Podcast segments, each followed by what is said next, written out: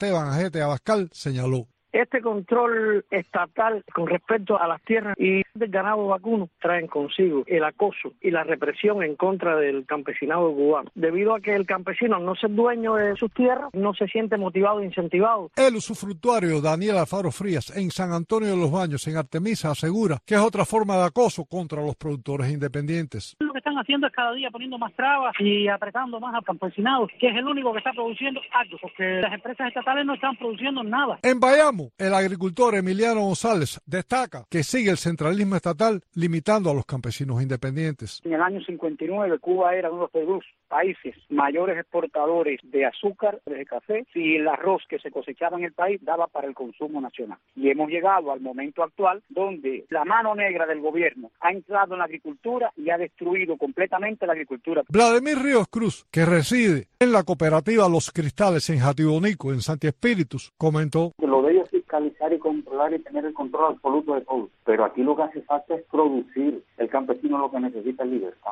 Nada más que eso, poder producir. Y desde Santa Clara, el cuentapropista Joel Espinosa Medrano concluyó que no son buenas noticias para los agricultores. Este control va a ser para poder señalar con un dedo, tú tienes tantas cabezas de ganado y no estás produciendo, tienes tantos hectáreas de tierra y no estás produciendo, mientras ellos tienen la mayoría de las tierras más fértiles con mayores condiciones y están prácticamente en bancarrota porque no producen hace años. En la reunión de balanza anual de la agricultura en la provincia de La Habana, el primer secretario del partido en el territorio, Luis Antonio Torres Siribar, destacó que se perdieron en el año más cabezas de ganado por hambre que por hurto y.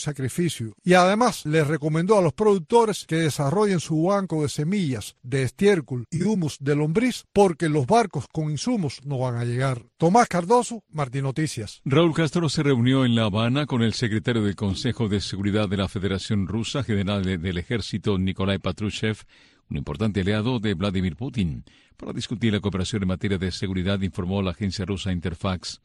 El organismo ruso dijo en un comunicado citado por Interfax que se discutieron varias cuestiones de la cooperación ruso-cubana en el campo de la seguridad y que Patrushev aseguró a Castro que Moscú sigue comprometido con el espíritu de asociación estratégica entre los dos países. A propósito de Rusia, un tribunal de ese país condenó al disidente Oleg Orlov a dos años y medio de prisión. Dos años y medio de cárcel en Rusia para un veterano defensor de los derechos humanos. El disidente Oleg Orlov fue condenado el martes por un tribunal de Moscú por sus reiteradas críticas a la ofensiva en Ucrania. Orlov formó parte de la ONG Memorial, una organización que ganó el Premio Nobel de la Paz en 2022 por su labor para preservar la memoria de la represión durante la era soviética y que fue disuelta por la justicia rusa. El acusado denunció el lunes en su última intervención ante el tribunal el estrangulamiento de la libertad en Rusia y el envío de tropas a Ucrania. Orlov nunca quiso irse de Rusia, ya que consideraba importante la existencia de voces críticas que permanezcan en el país pese a la sistemática represión. El disidente fue declarado culpable en primera instancia en octubre de 2023 por desacreditar al ejército y fue condenado a una pequeña multa, una pena ligera comparada con las sentencias habituales contra otros críticos del gobierno. La justicia rusa decidió entonces apelar la sentencia y abrió un nuevo proceso contra el disidente. Comisión bipartidista del Congreso de Estados Unidos visita Colombia, informa Manuel Arias Naranjo. Una delegación de nueve congresistas estadounidenses, encabezada por Bern Buchanan, representante republicano por el estado de Florida y presidente del House Democracy Partnership, comisión de la Cámara de Representantes que trabaja con países para compartir prácticas que fortalezcan la democracia, se reunió en Bogotá con autoridades colombianas. Las partes compartieron visiones sobre temas estratégicos para los dos países, como la lucha antidrogas, de la que el ministro de Defensa de Colombia, Iván Velázquez, entregó un balance para el último año. El año pasado llegamos a una cifra récord en el país de un poco menos de 750 toneladas de cocaína incautadas. Este año todavía no se completa el segundo mes y llevamos ya cerca de 100 toneladas incautadas en una política entonces que va dirigida contra la producción, contra la comercialización y contra los rendimientos que produce el tráfico de estupefacientes. Los congresistas estadounidenses también intercambiaron opiniones en torno a la política de paz de Colombia, la lucha contra las organizaciones ilegales armadas y los esfuerzos para detener la destrucción del medio ambiente. El ministro Velázquez enfatizó en que la ayuda estadounidense es vital en muchos aspectos. No solo en este tema particular de la lucha contra el narcotráfico, sino también contra las organizaciones armadas ilegales que derivan de la cocaína como de la minería ilegal sus mayores fuentes de riqueza. En el encuentro también se mostró el interés de los congresistas estadounidenses en las políticas del gobierno Petro, en la transformación territorial y productiva hacia economías legales y ambientalmente sostenibles, y se resaltó la estratégica relación bilateral que han mantenido los dos países por más de 200 años. Manuel Arias Naranjo, Voz de América, Bogotá, Colombia. Asistencia técnica Tony Simón, voz informativa Ricardo Espinosa Martín Noticias.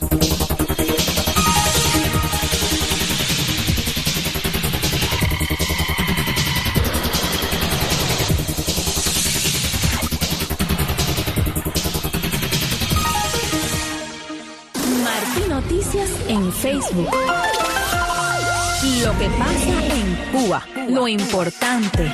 Información sin censura. Arroba Martín Noticias en Facebook. Caminos. La ruta del inmigrante a los Estados Unidos. Una mirada a la situación migratoria de la región para analizar las leyes estadounidenses referidas a este tema. Conversar con abogados, especialistas y protagonistas de este andar en busca de libertades y nuevas oportunidades, marcando las pautas para lograr una migración ordenada y segura. Voy a hacer mi camino. Quiero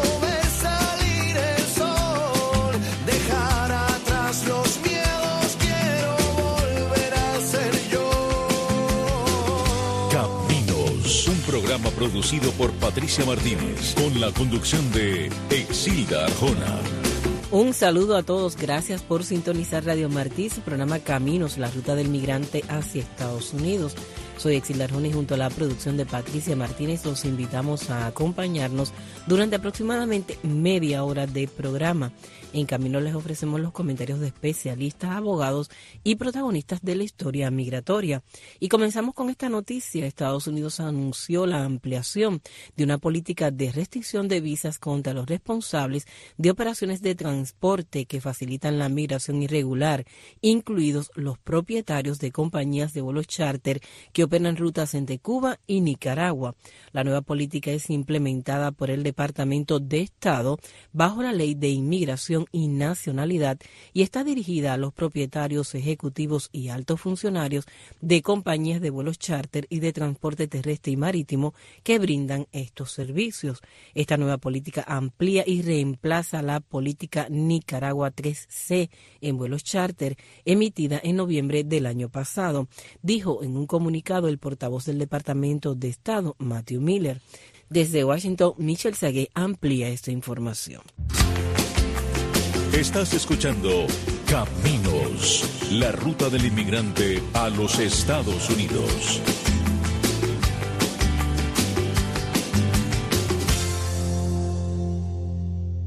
Continuamos con más noticias. Cuba está entre los 10 países con mayor cantidad de expedientes bajo monitoreo del Servicio de Inmigración y Control de Aduanas ICE de Estados Unidos.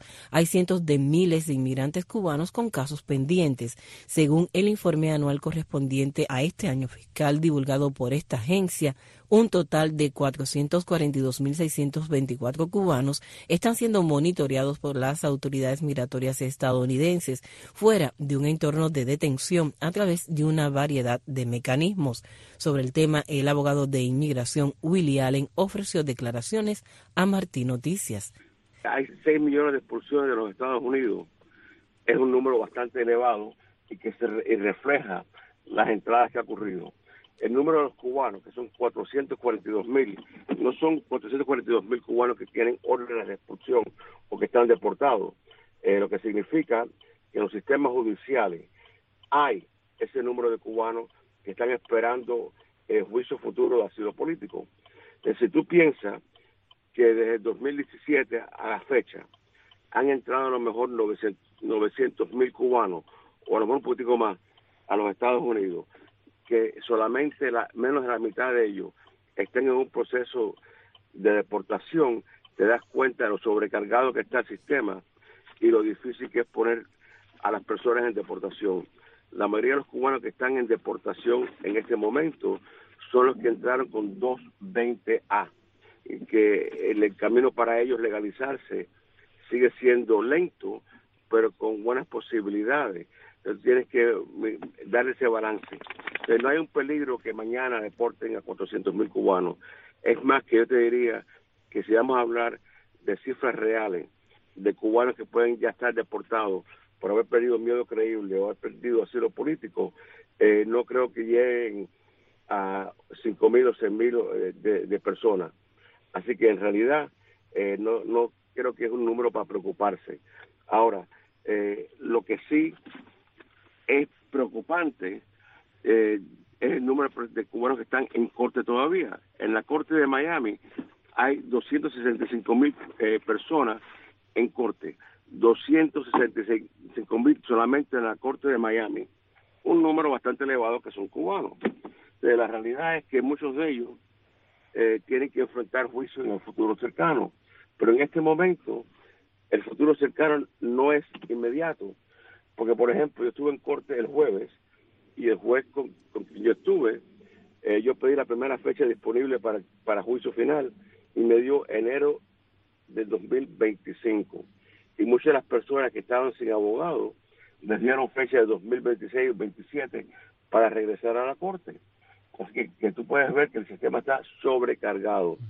Ahora, cuando tú hablas de deportaciones, deportaron a 54 cubanos esta semana pasada. Por primera vez en una década, dos eran clientes míos, dos jóvenes que me contrataron a, finales de, enero, cuando los cogieron presos en inmigración. No eran clientes míos previamente, pero vinieron a verme ahora porque fueron detenidos. Entonces, ¿qué ocurre? Deportaron a 54, entraron 22 mil. Eh, en la frontera entraron 22 mil, a lo mejor 30 mil se presentaron, 8 mil fueron regresados a México. ¿Qué ocurre? Cuando tú miras estadísticamente, los números están a favor, por lo menos, de los cubanos que se presenten en frontera o que tratan de entrar de una forma irregular. Cuando tú sumas el número de cubanos en enero que entraron por CBP1, a donde entran en general de todos los países 1.400 al día, eh, tú sumas que los cubanos ahora son el segundo o tercer grupo de más ingresos por CBP1.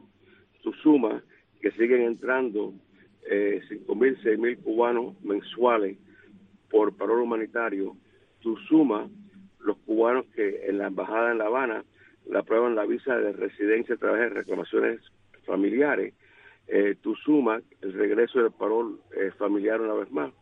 Eh, es posible que en enero de Cuba solamente puedan haber entrado alrededor de 30 mil personas. Entonces te das cuenta que Cuba tiene una crisis migratoria muy seria y que se refleja en los números que entran a los Estados Unidos. Así es, eh, licenciado. El gobierno prepara este decreto que busca impedir que los inmigrantes de forma irregular pidan asilo aquí cuando lleguen a los Estados Unidos. ¿Cómo se haría ese ajuste o ese cambio? ¿Y qué es lo que dicen palabras que todo el mundo entienda, lo que supondría elevar los estándares en las entrevistas de miedo creíble? En realidad, el miedo creíble siempre es la discreción de un oficial de asilo. Pero que yo les digo a las personas, los balseros que son detenidos en alta mar y quieren entrevista de miedo creíble o escampavía, nueve de diez van a perder o a lo mejor nueve y medio de diez, le van a decir no tienes miedo creíble, y los vuelven a Cuba. Por frontera, el mismo cubano, a lo mejor ocho de diez, le van, le van a otorgar miedo creíble. Entonces, en realidad, si los oficiales de frontera usan el mismo, la misma discreción que usan para los balseros cubanos y los haitianos que detienen en alta mar, la usan en la frontera, la gran mayoría de las personas van a ser devueltos a su país. Las realidades son que obtener asilo político en los Estados Unidos es sumamente difícil. La violencia que puede existir en El Salvador, las necesidades de un país sin regla que puede existir en Haití, la violencia que existe en México, la pobreza que existe en Honduras, la falta de seguridad o miedo a cambio que puede existir en Perú y Colombia, no son persecución política, son condiciones internas de cada país. Si los oficiales de asilo usan el mismo criterio de lo que es un juicio de asilo político usen el mismo criterio que usan en los escampavías, me imagino que a lo mejor el 80% de las personas que piden asilo político en los Estados Unidos tienen un término creíble, van a ser devueltos. Yo sí creo que eso es algo que con acción ejecutiva se puede llevar a cabo y que pueden incrementar el número de personas que le niegan la entrada a los Estados Unidos y que son devueltos a México con el acuerdo que tienen con México, que México va entonces a deportar a los otros países. Así que yo sí creo que hay una probabilidad muy alta que en un futuro muy cercano vamos a ver que más personas son devueltos a México y de, México deportadas para Colombia, Venezuela o Cuba que lo que está ocurriendo ahora. Y es parte de lo que este gobierno está aplicando. Entonces son, como tú miras la entrevista, muy pocas personas pueden explicar cómo fueron perseguidos en su país por su raza, religión, opinión política que el gobierno sabe y quiere aplastar, porque son parte de un grupo social en particular o su nacionalidad. Eh, si tú miras a Cuba, la gran mayoría va, a ser por opinión política, pero te van a preguntar cómo la expresaste, cómo el gobierno sabía cuál era tu opinión política y qué te ocurrió. Si tú miras los estándares de lo que es asilo político y tú subes lo que está ocurriendo, vas a ver que muchos van a perder. La realidad es que el asilo es difícil de obtener y de ganar. Y en custodia o en frontera es más difícil todavía. Estás escuchando Caminos, la ruta del inmigrante a los Estados Unidos. El gobierno de los Estados Unidos de América no apoya la inmigración ilegal. Es política del gobierno de los Estados Unidos promover una inmigración ordenada y segura. Gracias por la sintonía. Seguimos en caminos. El ministro de Seguridad de Panamá, Juan Manuel Pino, dijo a La Voz de América que se prevé que el número de migrantes que crucen la selva del Darién será superior este año. En lo que va de este periodo han cruzado 54.547 personas, en su mayoría procedentes de Venezuela, Ecuador, Haití, China y Colombia. Las autoridades alertaron además que la crisis migratoria se agudiza en el tapón del Darién, mientras el crimen crimen organizado lucra con la desesperación de cientos de personas que intentan llegar a los Estados Unidos. La voz de América amplía la información. La crisis migratoria continúa siendo una de las principales preocupaciones de la región, con naciones como Panamá intentando detener una movilidad constante y creciente en sus fronteras, mientras las autoridades continúan advirtiendo que el crimen organizado lucra con la desesperación de cientos de personas que intentan atravesar las rutas migratorias irregulares para llegar a los Estados Unidos. Las cifras más recientes publicadas por el Ministerio de Seguridad Pública de Panamá señalan que al menos 59.521 migrantes han cruzado la inhóspita selva del Darién de enero a la fecha. De esta cifra, 20.000 son menores de edad que se exponen a terribles circunstancias que arriesgan su bienestar y hasta su propia vida. Los datos publicados por la entidad estatal fueron acompañados por un video que muestra a un menor intentando atravesar un caudaloso río, evidenciando las peligrosas condiciones propias de la jungla. Con fuerza, papi, con fuerza. Derechito y sin moverse, mi amor. ¡Általa, általa, általa! ¡Ay, el niño! ¡El niño! ¡El niño! Otra preocupación que mantiene alerta a las autoridades es el crimen organizado y la trata de personas. Jorge Govea, director del Servicio Nacional de Fronteras de Panamá, explicó que los traficantes venden a los migrantes paquetes para introducirlos al país de forma ilegal, convirtiéndose en una de las actividades ilícitas más rentables para los delincuentes. Se lucra del dolor y del sufrimiento y la desesperación del migrante. Ellos venden paquetes para introducirlos a Panamá de manera ilegal, tratando de burlar el bloqueo marítimo que tiene el Servicio Nacional Aeronaval. Según las autoridades, los denominados coyotes ya tienen identificadas las diferentes rutas de tránsito irregular para guiar a los migrantes que deben pagar en promedio unos 1.500 dólares por la travesía. Esta fue una actualización de la sala de redacción. Estás escuchando Caminos, la ruta del inmigrante a los Estados Unidos.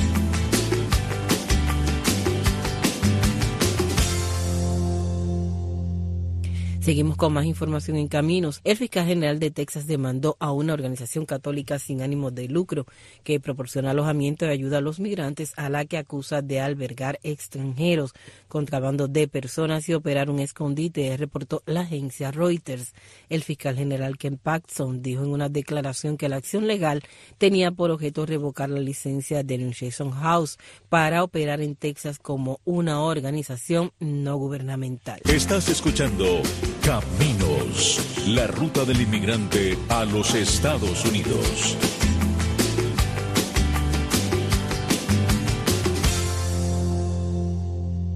Gracias por escuchar Caminos. Se van sumando reportes de que pandilleros del tren de Aragua operan en la ciudad de Nueva York y que no solo reclutan a otros migrantes, sino que estarían formando alianza con la Mara Salvatrucha.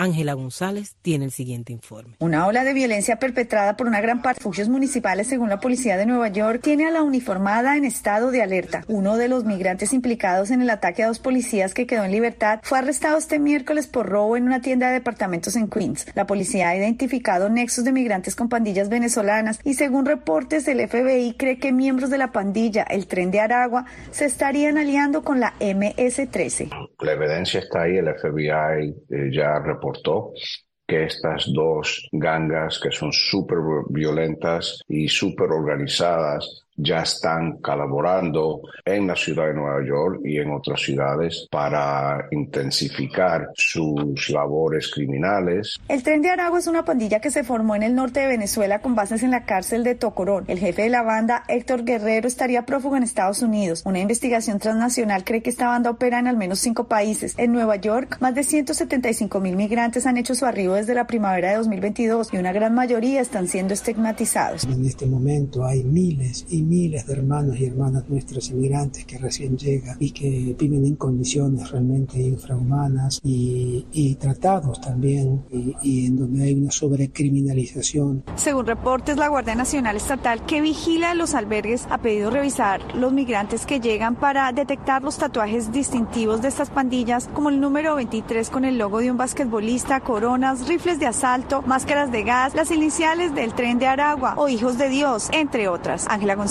Voz de América, Nueva York. Estás escuchando Caminos, la ruta del inmigrante a los Estados Unidos. El gobierno de los Estados Unidos de América no apoya la inmigración ilegal. Es política del gobierno de los Estados Unidos promover una inmigración ordenada y segura.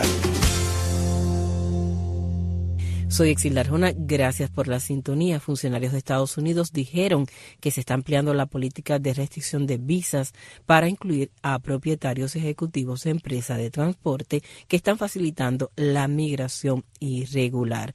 Desde Washington, Michelle Saguet con más detalles. Estados Unidos amplió el miércoles las restricciones de visado para los operadores de transporte que facilitan la migración irregular, en un momento en que el gobierno del presidente Joe Biden pretende hacer frente a un número récord de migrantes que cruzan ilegalmente la frontera sur del país. Las restricciones se aplicarán también a propietarios ejecutivos y altos cargos de empresas de vuelos charter, transporte terrestre y marítimo que presten servicios de transporte destinados a personas que pretendan emigrar de forma irregular a Estados Unidos informó el Departamento de Estado en un comunicado. Eric Jacobstein, secretario adjunto de Estado para América Central, aclaró en una conferencia de prensa virtual el miércoles que bajo esta nueva política se vigilarán los medios de transporte que operen desde otros países de la región, además de Cuba y Nicaragua, con el objetivo de movilizar migrantes irregulares. Antes uh, la política tenía que ver con los vuelos charters, ahora la política tiene que ver con todas las formas de, transporte. Y la idea es que eh, es transporte que está utilizado con el propósito de facilitar la migración irregular a los Estados Unidos. A preguntas sobre cómo se podría monitorear desde qué países operan las empresas que ofrecen servicios dirigidos a transportar migrantes irregulares, Jacobstein dijo que la nueva política más que nada empieza con la diplomacia. Estamos hablando con nuestros um, socios en toda la región sobre esta nueva política y la idea eh, precisamente en, cuanto, por ejemplo, a los vuelos charters. Algunos de los vuelos charters, la mayoría de los vuelos charters uh, de Cuba, por ejemplo, a Managua, no son para el turismo. Son personas con el, el, intento de migrar irregularmente a los Estados Unidos. Así que estamos evaluando cada compañía, cada compañía charter o cada compañía de, uh, transporte uh, para averiguar si están utilizando transporte precisamente para facilitar migración irregular. En noviembre pasado, Estados Unidos anunció una política similar de restricción de visas dirigida a personas que operan los vuelos charter a Nicaragua con el fin de transportar a migrantes que luego siguen la ruta hasta la frontera surestadounidense. En esa ocasión, el subsecretario Jacobstein comentó que la ruta migratoria establecida desde Cuba a través de vuelos a Nicaragua está destinada al contrabando de migrantes, añadiendo que son vuelos charter que van a Nicaragua llenos a capacidad y regresan vacíos a Cuba. Desde Washington para Martín Noticias les habló Michelle Sagué. Estás escuchando Caminos, la ruta del inmigrante a los Estados Unidos.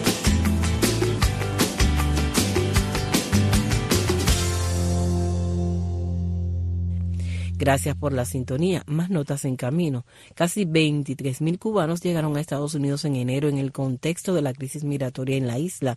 La patrulla fronteriza dijo en su último informe que 22.946 migrantes de la isla llegaron a las fronteras del país en busca de asilo. De ellos, 5.596 por el sector Miami, a donde llegan los balseros por mar. La mayoría de los migrantes andan por la frontera terrestre con México. Alejandro Marcano con los detalles. Sigue siendo indetenible el flujo de cubanos que cruzan la frontera sur de Estados Unidos debido a la muy grave crisis sociopolítica y económica existente en la mayor de las Antillas, crisis que según entendidos supera el tristemente célebre periodo especial de comienzos de los 90 del pasado siglo. Hemos visto que el número de cubanos entrando ilegalmente por la frontera ha continuado pero sí hemos notado que en el mes de enero, comparado al mes de diciembre, ha disminuido este número. Los casi 23.000 cubanos interceptados por los oficiales de la Oficina de Aduanas y Protección Fronteriza estadounidense en enero representan el segundo mayor volumen mensual en los últimos 12 meses. Esto se debe a que, en mi opinión como abogada, muchos inmigrantes cubanos están viendo de que hay consecuencias a entrar ilegalmente, que el acceso al asilo es, es más difícil que si entran por un puerto de entrada. También la forma en que el gobierno decide soltarlos también es bastante diferente, así entran legalmente por la frontera en los puertos de entrada. Las cifras de la patrulla fronteriza muestran ese descenso de las 25.053 detenciones en el mes de diciembre pasado a las 22.946 registradas en enero de 2024. Definitivamente estas consecuencias tenían un efecto en las decisiones de estos cubanos eh, que a pesar que hay muchísima frustración, muchísimas demoras con las citas de CBP One, prefieren esperar a entrar ilegalmente y que luego no tengan acceso a legalizarse en los Estados Unidos. A pesar de esta moderada baja, los últimos 12 meses muestran que el cubano sigue huyendo de la isla de gobierno comunista y uno de sus destinos primordiales sigue siendo Estados Unidos. En los últimos dos años, las estadísticas oficiales indican que poco más de 533 mil cubanos llegaron a Estados Unidos, una cifra equivalente al 4,8% de la población cubana. Alejandro Marcano Santelli, Martín Noticias.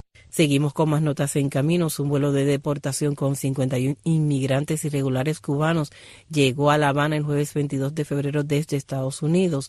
La agencia EF indicó que el grupo de inmigrantes repatriados está compuesto por 46 hombres y 5 mujeres que intentaron entrar a Estados Unidos por vías no legales.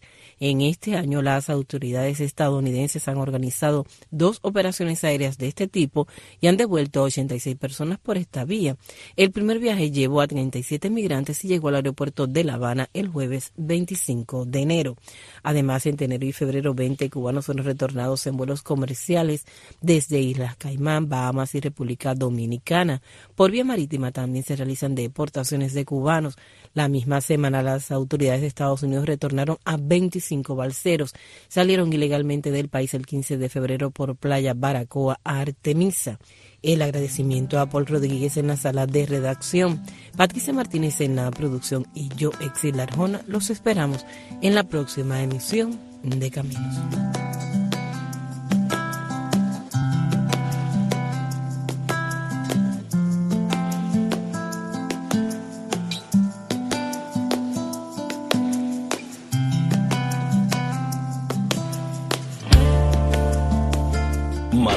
Noticias en la red X, antigua Twitter. La inmediatez de la era digital para Cuba.